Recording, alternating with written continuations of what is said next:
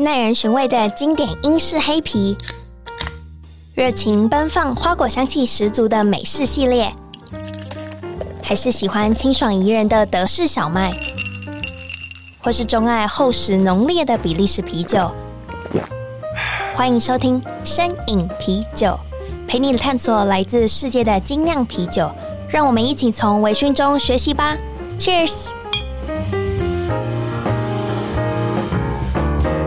大家好，欢迎收听深饮啤酒，我是节目主持人 Claire，我们又来到了克莱尔的多元宇宙的企划。今天邀请到谁呢？啊，当然也是 Claire 啊，可是他是我的，哎，算是老朋友，老算是了，是空中的老朋友。对，空中的老朋友，邀请到 Claire 的展览异想世界的 Claire，终于换我访问你，好开心哦。每次都在访问人，然后我真的好想要被问问题。我们上一次录节目真的是还不到破百集，就是还没有，很很前面，对，大概十二十几、二十集的时候，然后现在我快两百了。那你更新速度非常快，对，就是就也我们两个其实都不晓得为什么一路走到这边来。我们刚刚前面在聊，真的就觉得呃，怎么会把自己推火坑，然后都不愿意离开？对。很妙，所以刚刚必须要先开瓶来喝一下。真的，今天我有超多想要跟酒友们分享，就是我发现节目就稍微回看节目。声饮啤酒也三周年了，所以你是二零二零年？对对，我是二零二零，哦，三年了。对，我就觉得、嗯、哦，居然做节目做三年了。然后那时候我是去你们的办公室，就是哇，我们的录音室里面超级舒服。对，一个一个很很像 launch 的地方，通常大家一躺上去之后就起不来。真的，而且而且你们还有摄影机，因为记得那天有两机，对不对？对，所以我就非常的坐直挺挺，虽然很舒服，可是也想说啊，而且现场我们那天还是介绍德国的朝圣者啤酒，没错，我们也是喝的。很开心，是因为我的 我的那时候我的节目是讲跟展览有关系，嗯、或者是世界的大型活动，所以那时候就搭配讲德国的啤酒节。真的？嗯、那我想要问你，今天既然我们来到了 Claire 多元宇宙，请问一下，你是一个位怎么样的 Claire？我是一个很讨厌做重复事情的 Claire。好朋友，马上 high five 一下。嗯、就是如果有无论是在工作上啊，或者是生活上面，我发现，哎，我最近好像已经开始觉得有一点无聊，或者是，诶，怎么我每天都在重复一样的事情，或每个礼拜、每个月，我就会开始去找下一个斜杠，或者是。想要帮自己找一个新的角色，对，所以我发现我无论在工作上或休闲活动、生活上，都是这样子的一个人呢。我们真的是有八十七 八十七分享。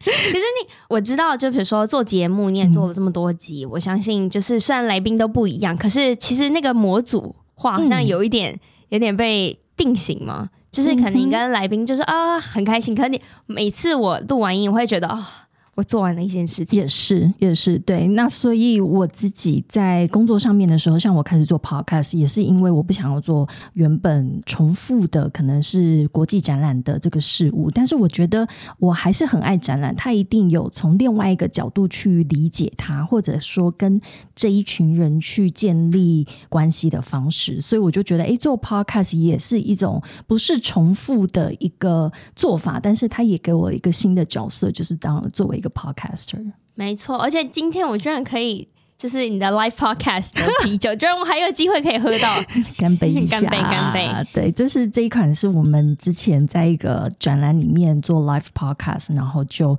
自己做了一个我们的联名的啤酒，所以两个 Claire 都有过自己的啤酒，不是这件事情非常超级，这也真的太像了，这这太世界太小了。哎，那其实我蛮好奇，你一开始怎么会接触展览业啊？哦。展览这个事情真的是我误打误撞，然后也有一点跟你刚刚问我的第一个问题说，你是一个怎么样的人？因为我原本其实大学的时候或者是念的专业都非常的无聊，这样讲可以吗？就是都在医疗系统体系下面，然后，但是我个人是那种第一，呃，我很讨厌医院，我不喜欢那个味道，我也不喜欢那个氛围，更不喜欢大家是带着病痛、是不开心的一个环境。那所以，呃，我第一次接触到展览，其实是那时候我到了德国去做交换学生。好，呢去交换学生就接触了哦，原来啤酒可以当水喝。第二个就是我到展览里面去做翻译，然后我就第一次到了那样子的一个环境里面，觉得哇，这是什么地方？好多人，好多各式各样，来自各国，但是大家好像来参加一个很大很大的 party。对，那我就觉得，诶，这是什么？我想要开启了，我想要去理解展览的这个契机。嗯，就是因为这样子，我开始好好，我就想说，那我现在的下一步是要把原本的专业都先抛掉吗？然后我大概又花了大概一年的时间，就决定，好，那我就来做这件事情吧，就就先进来看看展览到底长什么样子。我自己其实也有相关的展览经验，就是我以前也曾在就是活动公司帮，也算是策展人员。就那时候，我觉得根本跟你很相似，因为我们是帮大的那种医药商，像。Pfizer、Novartis 天哪，做医学展就是那种医生出来简报，我要推，嗯嗯嗯、我想要推医生我的新药这样子的布展。其实你，你应该完全完全就是大他大家在走路以前是怎么回事？像 Claire 是有多怕无聊？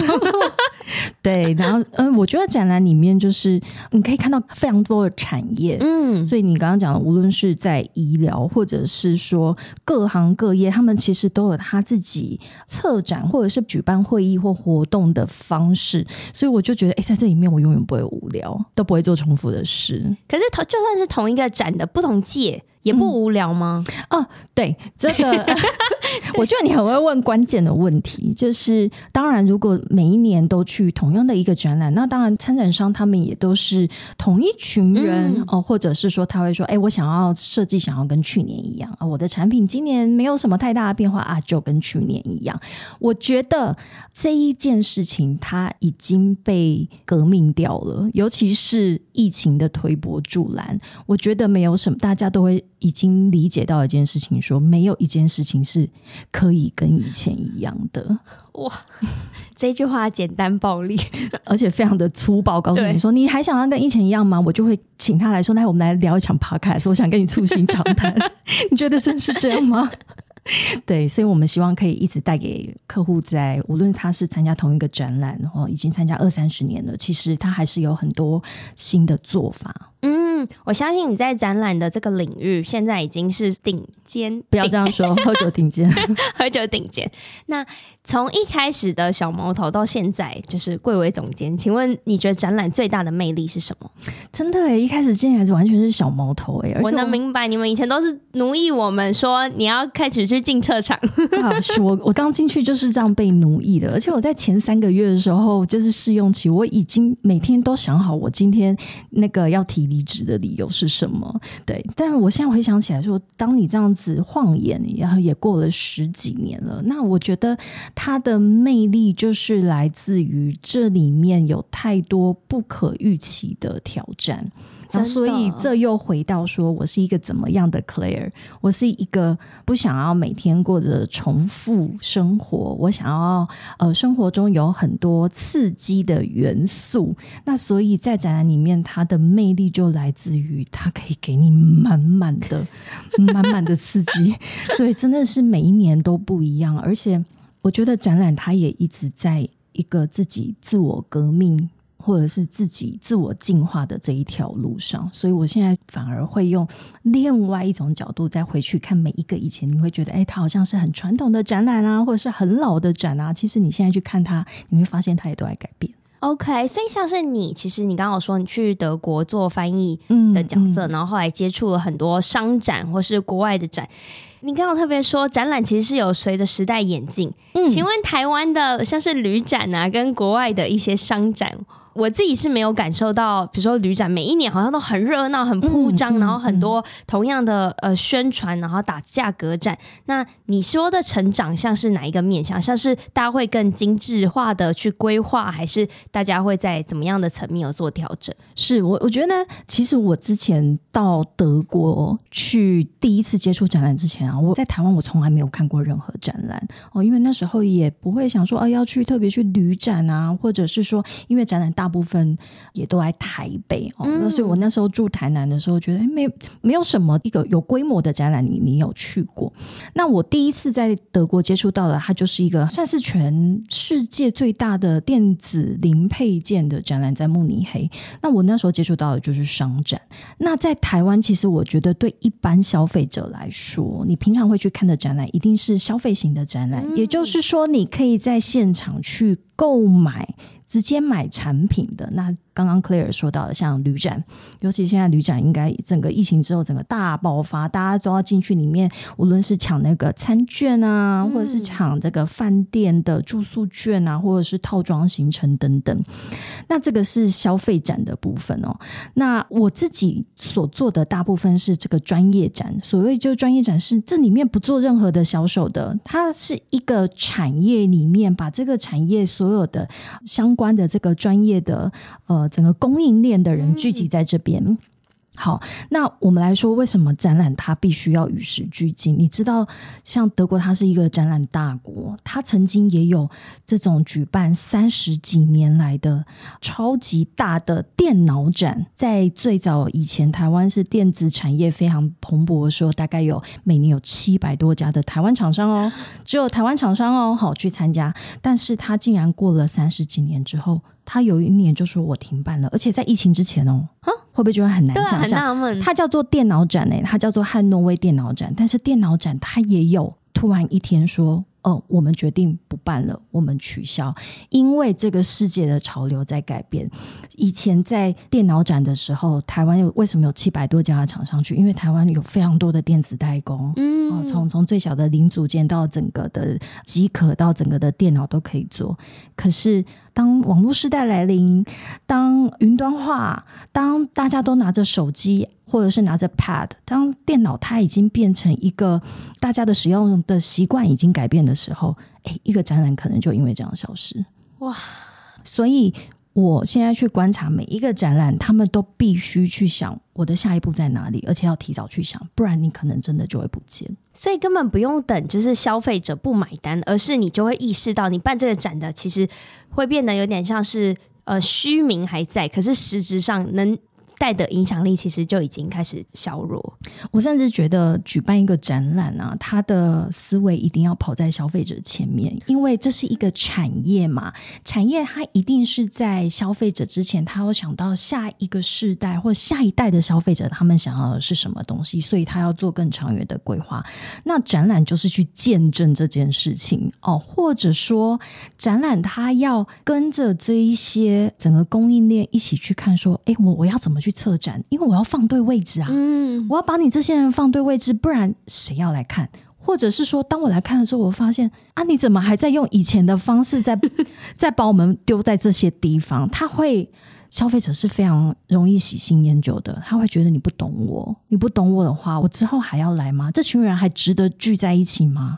那如果同时有另外一个展览，他用更新的一个思维、更有创意的做法去做的时候，你就很有可能被取代掉。哇，所以对于一个策展方来讲，你要你一年要策划这么上百个展览，你又要很懂每一个展览的 know how 去做相对应的 present，。其实他呃做展览，你会觉得他好像就是一个大型的活动公司，对啊。哦，但是当你真的去细看的时候，其实每一个展览它后面所代表的那个产业，它其实有可能是一个国家的一个命脉或者是基础。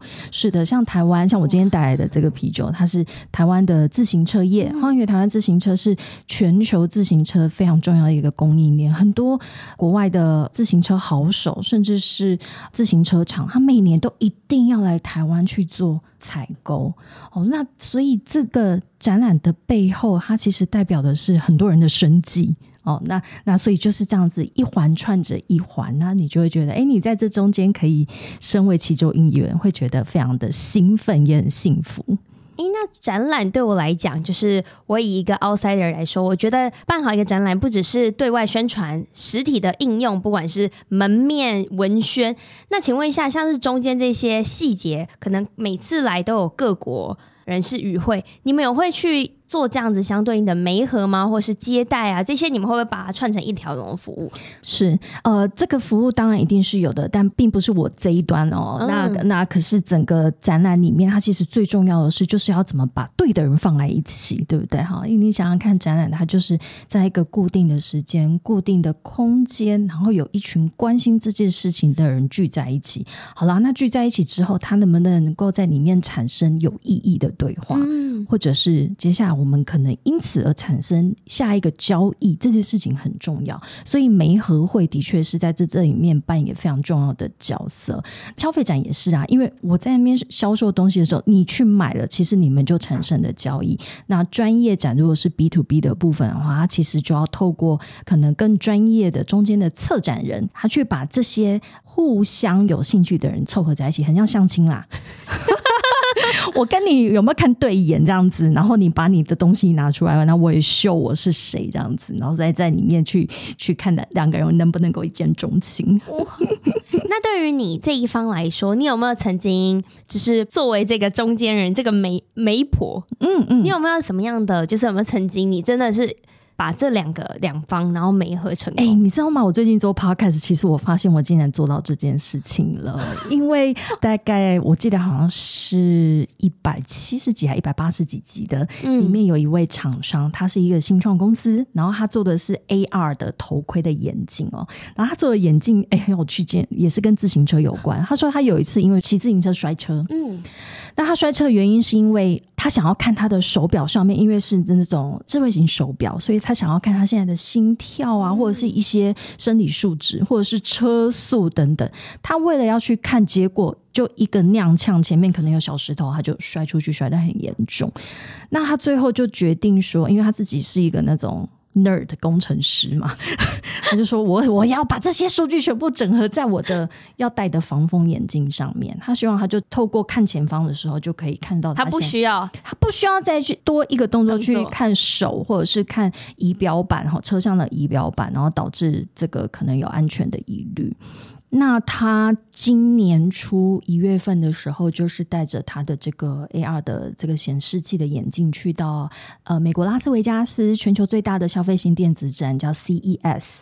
那他回来之后就说：“哎，我们来聊聊，因为第一，你的这个你你去 CES 是每年就是全球的。”大媒体都要去那边去抓今年有什么新的议题哦，然后还有全球的各个大厂也在那边去发表我今年的最重要的产品。那所以这些参展商大家也是无不卯足全力。我说，那我们就来聊聊你今年的参展的一些历程，因为每年都会有人想要去这个舞台上面去展现一下，分享一些你的经验。他一月份来录，那我大概在四月的时候又再一次遇到他，在一个场合里面，他说：“哎、我跟你说，有一个投资人来找我哦，因为他是新创公司，有一个投资人来找我说，他对我们的产品有兴趣，未来想要做投资，这样。”我说：“我说哦，太棒了。”他说：“他听了你的节目来的。”我说。啊？什么？我再一次问哦，我还不相信我自己。我说：“你说那个投资人怎么认识你的？” 我就再一次把我的问题非常具体的问出来。他说：“他听了你的 podcast。”哇，对，所以我觉得在传统的展场里面，他们会有很多实体的媒合会。嗯，但我现在做了 podcast 之后，我竟然发现他也开始扮演这样子的功能，我觉得非常非常的开心。我觉得这个是你完全在做节目前根本没有办法预想到，完全没有想到，我完全没有预期到我可以扮演这个功能。而且对他来讲，这个是如果那个投资人刚好没有去听你的节目，或者这些.都不可能促成这件事情。对，然后我就在跟他讨论说：“哎，那你觉得说他当然是听的节目，听了你的产品，他有兴趣。那我们就来讨论说，这样子的 podcast 的内容，跟他们其实一定也会跟一些网络媒体啊，嗯、或者是传统的媒体，因为他们参展完之后都会希望有一些曝光。他说，其实透过声音，这个投资。”或者是对他有兴趣的人，他也会去了解这个创办人，因为透过声音去传达这个创办人的理念，或者是他做过什么。他说，其实跟影像或者是文字上面的这种曝光跟传播，其实他真的渗透度会更深。当他对你有兴趣的时候，他就会很想要赶快跟你产生关系。这样真的，因为我们像像我们今天现在的对话当中，嗯、你其实不会预设说哦。可能有人在关注我，我真的很自然的聊天，所以你的那些就是对于创办者来说，可能他个人的魅力啊，或者他的他在跟你聊天的时候，他真的把你当一个很好的朋友。在、嗯、我相信你是一个专业主持人，所以你应该很会就是带话题。他可能就真的真实的分享自己的一路的心路历程跟整个起心动念。你不觉得声音很有魅力吗？真的，就是你没有。我觉得影像，你有时候会觉得啊，看着镜头有点那个紧张，有点会想要表现自己。可是当我们现在自然而然进入一个心流的时候，你比较不会是哦，我很想要刻意的接下一句话。哎、欸，你知道我在家里还会做一个实验，就是想说，可能有一部剧或者是有一部电影是我非常非常熟悉的，好，所以我已经都知道哦，他下一下一个 这个角色讲完，下一个人要讲什么。我有时候会在家里的时候，我就放着，我不去看，我只用听的。对，那我就会觉得说，我想要去感受说，单纯只有声音，然后跟有影像加上声音，它的差异会是什么？我也想要去多理解说，哎，那我的 podcast 到底可以透过声音去传达它的最独特性跟差异化在哪里？你有没有？你我相信你有录节目，可是你还会再去回听吗？除了剪辑，哎，我都不听哎，啊，都不听。我是一个，我是鸵鸟心态，我就觉得过了就过了，就因为有时候你还是会免不了，是录完的时候会想说，哎、欸，那一天好像哪一个少问啦，或者是少讲什么，嗯、或是那个好像没有讲很严格，我说算了算了，我就 干脆我都不要听，我都交给制作人。像是我就是会蛮习惯去回听节目，然后从中我每一次在听自己的节目，我也可以再发现新东西。嗯，当然我会想说，哎、欸，我应该要再问更好一点，我回话应该要再更精确一点。可是有时候会觉得，哎、欸。怎么那天聊的时候我没有听到这一段？没错，而且就会有有时候会觉得天哪，我我我少问了什么，好可惜哦。但是我就不想要这样子后悔，但是我都会去听很多别的 podcast 节目，嗯、像像你的节目也是。然后因为我我很喜欢去听听主持人怎么问问题。我也会，我自己，你有没有 list 可以来？现在就可以分享一下。你是说就自己喜欢听的 podcast 吗？像我蛮喜欢听 How to 刘轩的节目。OK，我其实 podcast 的入门是从百灵果开始很多人都是从百灵果。那所以我，我我现在其实我发现，我一接触完 podcast 之后，我现在去做资讯的收集，或者是以往你要去看很多新闻，我发现我现在全部都换到 podcast 上面了。我也是，对，所以你看，像早上。我一起床，哎、欸，我我是重度使用者，哎、欸，我们真的可以当好朋友，是不是？我要我要再多到一点，对对对对，我就从早上，我是早上起床，眼睛都还没有睁开，我就已经先点听我要点我还没有开 Line 看讯息之前，先开一个节目，然后再去做下一个动作，然后我到睡觉前，因为现在不是说睡前不要划手机会有蓝光嘛，嗯，我就开一个 Podcast，然后就一、欸、播完，我如果睡着播完，反正它就关起来了，这样。OK，哇，那你你睡前还会听？像我是比较是那种专注型的听者，我没有办法让它当背景音乐，我就会很想要 catch 每个地方，所以我通常。比较白天或是日常比较有办法可以听节目。我有我有分几个啦，有一些是像像早安新闻啊，或者是百灵果啊，或者是敏迪选读这种，当然就是要 focus 的，而且它是帮助我去理解现在发生什么事情嘛。那有一些就是闲聊型的，然后讲讲干话的那一种，很舒压，很像就是妈妈在后面讲话的那一种。那个就是说啊，我睡前，因为有时候就是哎睡睡着也不要太认真的听的那一种内容。那你觉得你自己的节目属于哪一个时段？我我很希望是睡前的，虽然虽然他是在讲以展览出发，然后展览背后我们刚刚提到，它后面有一个产业，甚至是它它是一个可能有时候是影响一个国本的一个主题或话题，但是我的最高原则是我想要让从三岁小朋友到。八十岁的老奶奶，她都要听得懂，因为展览其实你刚刚有提到，其实你不是 outsider，每个人都是 insider，因为你身上眼见所及，或者是所有无形的东西，它背后都有一个展览在支撑着它。嗯，例如半导体，它是无形的晶片，你看不到，可是它重不重要？这个展览也超级无敌重要，在台湾是不是举足轻重？对，是一个护国神山，所以。我会希望我的节目里面是让大家觉得，哎，我很容易吸收，听得懂，而且是很像家人在客厅聊天，然后你在旁边做家事的时候，哎，通常也可以接受到一点什么。我希望让大家是轻松的去听的。可是我知道你，就是就我认识的你，录节目其实都会喝小喝一点，大喝。然后你的笑声之猖狂，我觉得如果睡觉前听，我就会 之猖狂。但但微醺啊，我有有，我最近会最近大家有开始那个呃收敛一点，因为我现在没有，大家就是喜欢听你的笑声啊。只是说睡前我就哎呀，准备要入眠。哦，那你可以提早睡前一个小时就开始打开。然后我现在更嚣张，都跟来宾说，呃，我怕我准备酒你不喜欢，请自备酒水。省预算很过分，有没有？好，在跟你细聊 Podcast，我接下来也想要聊更多关于你的节目的内容之前，我想要跟你说，请问一下，你有收到 Claire 家电的礼品吗？而且我也是因为有这次的企划，然后去理解 Claire 家电，我觉得太会取名字了吧？是不是？自己自己叫 Claire 就这样说？真的，我那时候真的是想说，哦，我要做一个企划，那。我希望我的来宾不要，就是他有可能是素人，像你是知名的主持人，可是也很多素人，我素人。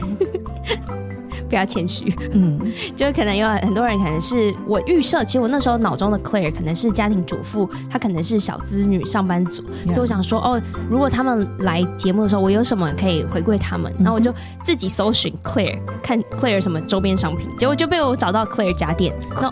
那我就进而就想说，哎，有没有机会？我这个企划跟你的名字根本就超 match，有没有机会机会合作？我觉得你这个企划真的超级棒的，而且再去把都叫 Claire 的女生。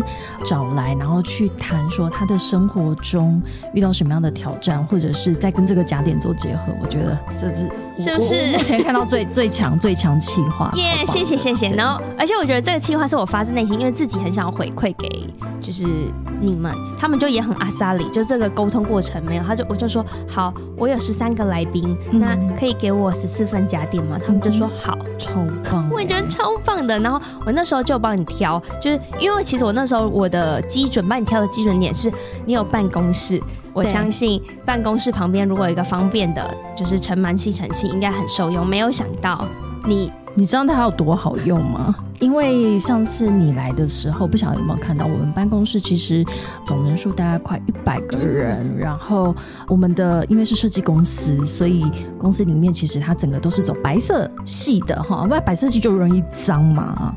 那加上我们公司里面有三只猫，所以真的是幸福企业好。那那个猫每天早上到公司第一件事情就是要吸猫毛或者是粘猫毛，因为我们的那个办公室座椅上面或者是它。晚上的时候都会非常猖狂的，就是踩到你的那个办公桌上面哦，所以早上都大家你就听到大家都在撕胶带的声音，在那边粘猫毛。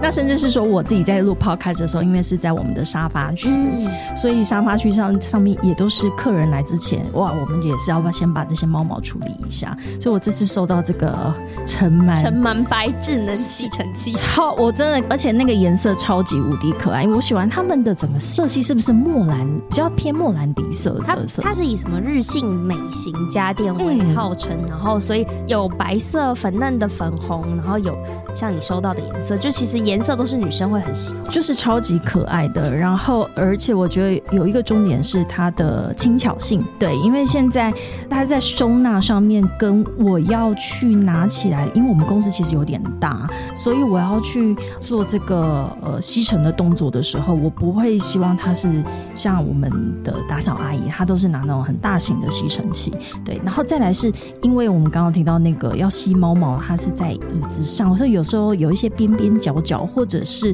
比较细微的地方的时候，我觉得一个嗯、呃、女生使用起来轻巧的家电，它其实显得非常非常的重要，而且要好收纳。真的，而且这样你才不会懒。对，就 就不给我们借口啦。很重的时候，我真的每次我就会觉得很无力。虽然我没有实体收到这个吸尘器，可我我想象中或我看它的影像，我就想说，哦，如果是我，就会觉得。我不费力的拿，我才会愿意去动手，不然我真的好懒。对，而且我觉得现在的家电，他们一定要做到一点，就是要我拿起来也要看起来很潮，有没有？就是以前的那一种。你在给我那个工业风啊，或者是 就是跟我说啊，这就是看起来这是耐摔啊，怎么一辈子都不会坏？我说不要啊，我就是要看起来很像走在路上也可以很潮。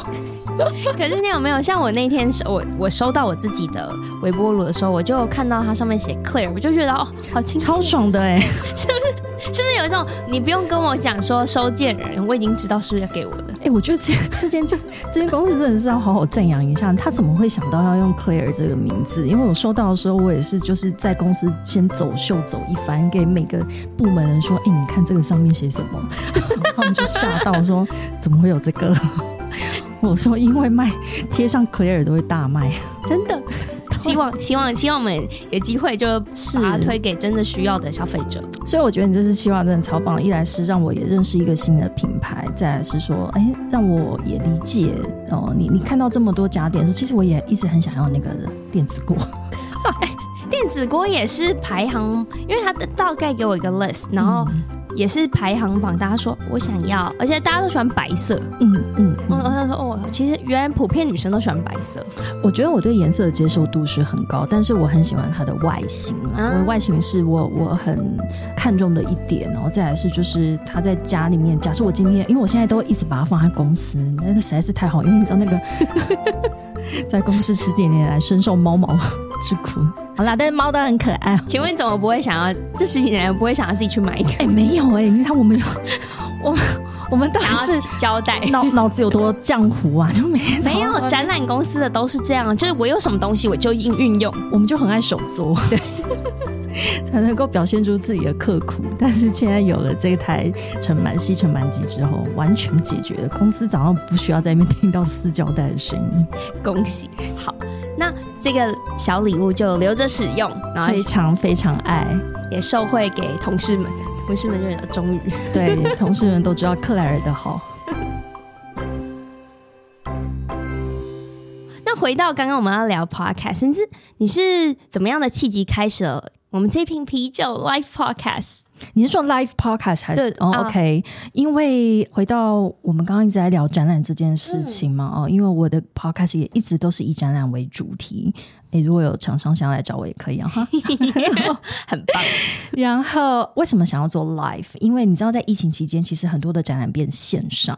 来，对各位，你有没有觉得线上展很想杀人？我觉得我我只有那个我自自己没有接触线上展，可是我有看过那个是啊那个。亚洲五十变成线上颁奖典礼，嗯嗯嗯，然后我就觉得是不是很想砸荧幕？就是哈，就是嗯，就这个体验完全都被剥夺了。对，你不会觉得哇，我参与我就觉得很很 outside，就无感，就是所有的听觉、嗅觉、味觉、触觉什么都没有了。那如果说像像 Claire，如果你会去酒展的话，哎，连试喝都没有了，想不想想不想砸一幕？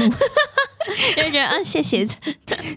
就你告诉我说线上展带或者什么，我就哦获得满满的空虚。跟前面前置的人还是要很忙，然后就觉得很对。那所以，我那时候其实也只有在想说，在疫情期间，刚好台湾那时候疫情控制的蛮好的情况之下，其实很多的展览，台湾那时候都是地表唯一，因为其他国家就是在封城嘛。啊、对对，所以台湾那时候有很多地表唯一还在举办的展览的时候，我就觉得，嗯，这其实是一个很难得的机会。然后加上那时候，我就跟策展方。在说，哦，我我们现在有这样子一个 podcast，要不要也在这个展览里面加一些新的元素？那我觉得 life 还有一个很重要的一个连接到展览的部分，就是展览我们希望最后就是一定要实体人与人的交流，face to face。那所以呃，我的这个 life 呢，我不放线上，因为我就是要你，我就是要逼你来现场。如果线上的话就，就就有点可惜哦。嗯、但是现场完之后，我的声音还是会上到 Podcast 上面，我会把它留下来做记录。但是那一个 Live 就是，就像说线上展不可能取代实体展，我们要到现场去做交流。那 Live Podcast 也是一样的概念。我在现场的这个 Live 跟访问的这些来宾的现场的那个交流是没有办法被取代的，但是这个内容是可以把它存放到线上，变成一集 Podcast。可是不可能在 live podcast 的时候还大醉吧？哎、欸，我也 没有，还是有。我一开始做 live podcast 其实很紧张，因为有一些产业我真的是超级无敌不懂。例如，我有做过一场是能源展，你知道那能源展，我每一个都在聊什么，从太阳能、水力、风力，哇，小水力发电什么，我根本就不懂啊，所以我那个好紧张哦，我就都先在后面喝 喝两个 whisky shot 再出来。原来是这样，我以为，因为我觉得最难的是，就是像这样子的比较自己没有涉略的议题，虽然有访纲，可是你延伸要想要再问的时候，有时候就很我会很卡。欸、那你那你你遇到这种状况，你会怎么样呢？我就会反问来宾，哎、欸。嗯这个东西，比如说这个名词是什么？那如果是这样的话，我应该接下来我要知道什么样的话题.就是让来宾来发挥。欸，我自己是有一个感觉，因为我最后发现，我真的不可能比来宾还要懂他自己的东西，啊、所以我只要扮演好那一个让他觉得舒服、轻松、自在，啊、然后可以跟我聊天的角色就好了。然后第二个就是我最近用的一个。呃，技能技能诀窍就是，通常我真的问到不知道问什么，我就说，哎、欸，那你有没有什么问题要问我？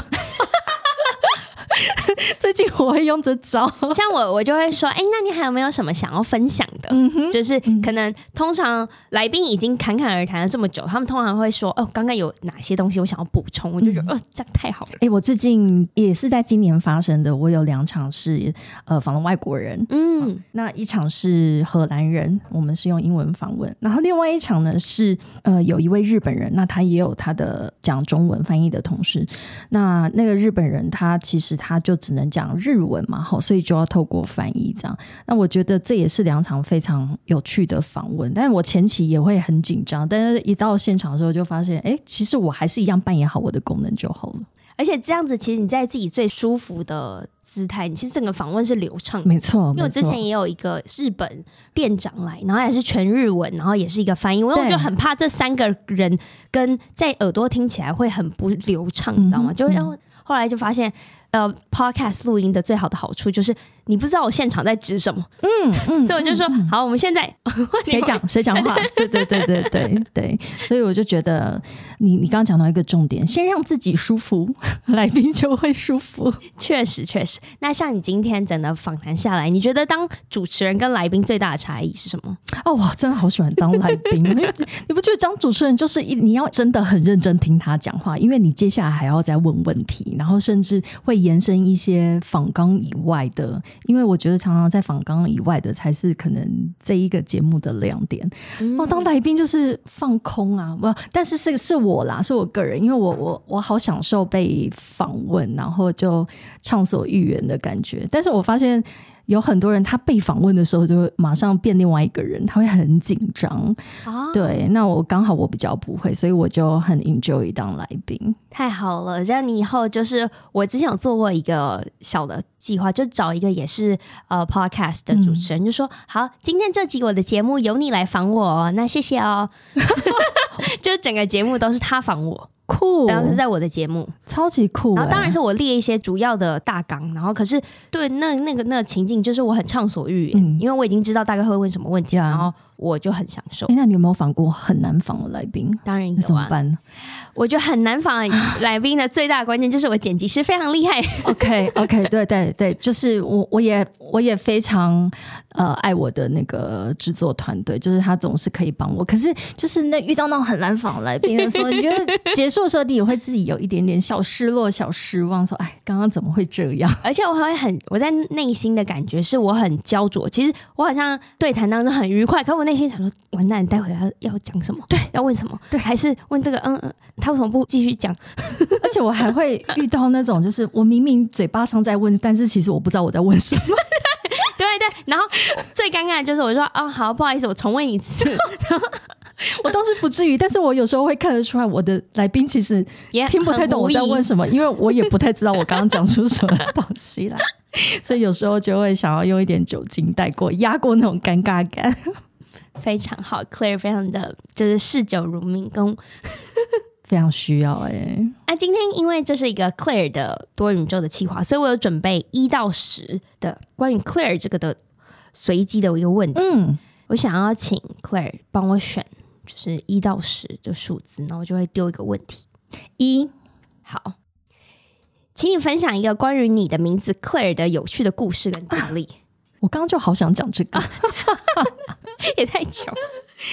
因为我记得之前好像有看过一个题目是在讲说为什么你叫 Claire，嗯，而且我觉得台湾人现在大家都好习惯，就是有一个这样子的英文昵称或或名字这样。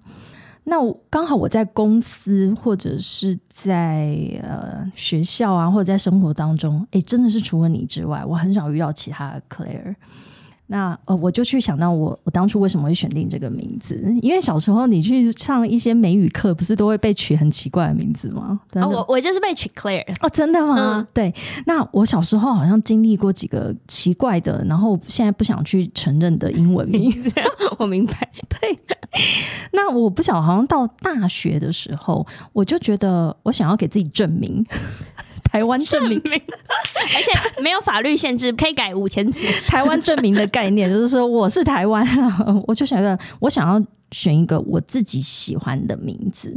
那我那时候脑子里面就浮现出大概两三个。那呃，Claire 是我我想要的其中一个。那你知道我那时候做了一个到底是有多自以为是的举动吗？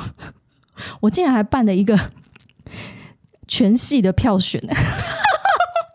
我真的越来越喜欢你，真是脸皮 有够厚。请问干别人什么事？有没有过分？我就说，嗯、呃，那个哈，我今天因为要选一个你们觉得适合我的英文名字，那我觉得你们是最懂我的人，我就包含从系主任到老师到同学、学长姐、学弟妹，我说来，呃，这边有三个名字，请帮我挑选最适合我、你们觉得最符合我个性的名字，然后他们就挑出 Claire。我觉得，我觉得这你实至名归。我觉得这应该是你目前听到 Claire 名字由来最强的一个 啊，这个很强，我觉得也是辛苦老师们。但我我我到现在都记得那时候的他，他其实是我的导师，也一直是我的 mentor，嗯，然后跟我的家人也都很熟。那时候我的大学老师，他就说他会挑 Claire 这个名字，是因为。也当然跟这个的名字，它会有一些，它是法文来的嘛，然后它会有一些由来说，她可能是一个 clever，然后有聪明的怎么样的女生。那我那时候就听一听，我就想说，哦，对啊，这都是我，很好，我真的、嗯、自信爆棚，非常跟我有八十七分像。好，那最后今天要问的最后一个问题，待会会想要请你出一个问题。因为这是 Claire 多元宇宙，那我就希望可以借由这个机会串联起每个 Claire。嗯，所以上一位 Claire 其实有一个问题要问你。哇，天哪，好棒！嗨，大家好，我是 Claire。你觉得你自己遇到什么样状况的时候，你会来找物理治疗师？我告诉你，我是一位职能治疗师。我原本是一位职能治疗师，我刚刚跟你说，我原本是念医学的嘛，哦、我以为你 是护理师或者医生。我是职能治疗师，所以物理治疗师就是我们的好朋友。我哇，这也太有默契了吧！我说开校友会的时候吧。OK，如果认真的问，认真的讲呢，物理治疗师的话，我最近你知道，我最近爱上一个新的。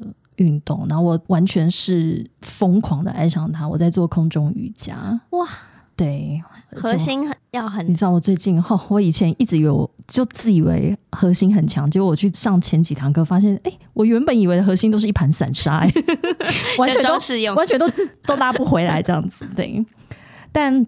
上完空中瑜伽之后，当然我我可能自己也求好心切吧，就开始发现诶某些地方蛮酸的，然后也跟老师求证说，哎空余做到一个你如果比较密集的做的话，其实反而你的肩颈会蛮酸痛的，因为你以前不习惯使用那个肌群，所以我觉得。我最近 either 就是空余不要这么密集去，不然就是我想认认识一下这位物理治疗师 Claire。哇，这也太巧了吧！因为大家都不知道上一位的 Claire 会是哪一位。对啊，我我其实是一位职能治疗师，但是证照应该过了，过期了。没关系，你可以去找他，对，可以帮你推荐一下。欸、你下次要办一个这些 Claire 对啊的一个大聚会，对，是不是？我觉得会很感动哎，我觉得一定很好玩。我那时候就想说，哦，最后我都会帮大家拍一张照片，然后帮他组成那个 Marvel 的那个，我觉得超级无敌棒的哦。谢谢。那最后也请你出一题问下一位 Claire，下一位 Claire，我其实会想要问下一位 Claire 说。呃，我知道你生活中会有很多的角色，那你通常都怎么在跟一个陌生人？如果我们下次有机会见面的时候，嗯、你会怎么介绍自己？哇，这个问题很棒，好，我已经记录下来了。嗯嗯，嗯，到时候来问问下一位。对，因为我就在想说，好，我现在这个阶段都一直称呼自己叫 podcaster，我的下一个阶段会往哪里去？嗯、对，像是我。我也会说我是就是可能酒类的推广者，嗯嗯，就是那是我现在很喜欢的身份，呀呀，所以我在想有没有可能两年后我就说我想要我是一位空余老师，好，我的空余爱好者不一定，对啊，那也请 Claire 来。这时候工商时间是一定要有的，请介绍一下你的节目吧。欢迎来到克莱尔的展览异想世界，我们将带你游遍全球第一手的展览以及周边新奇好玩的猎奇故事。如果你对展览有兴趣的话，哎，不要听到展览就觉得它好像非常的呃制式很无聊，因为你呃我要带你去了解的这些全球的展览，它其实背后每都有很多。好玩新奇的猎奇故事，例如说哪几个展艳遇最多啊？展览过后大家都在喝酒，在干什么啊？或者是说你以前呃可能在台湾看展，那如果到国外要去看展的时候，其实有很多展前的准备，你可能呃以前缴过很多学费哈。那我们这边的话，其实会有很多满满的，无论是策展人、参展商，甚至你在我那天。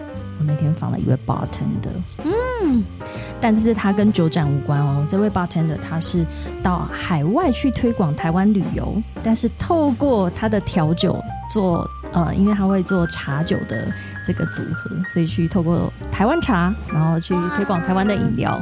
对，所以我觉得其实每一个人都是展览，跟展览有关系，只是看你从什么角度。那克莱尔的展览异想世界就是想要用我的这个生活的角度，让大家都无痛进入展览，推荐大家去收听，真的是一位。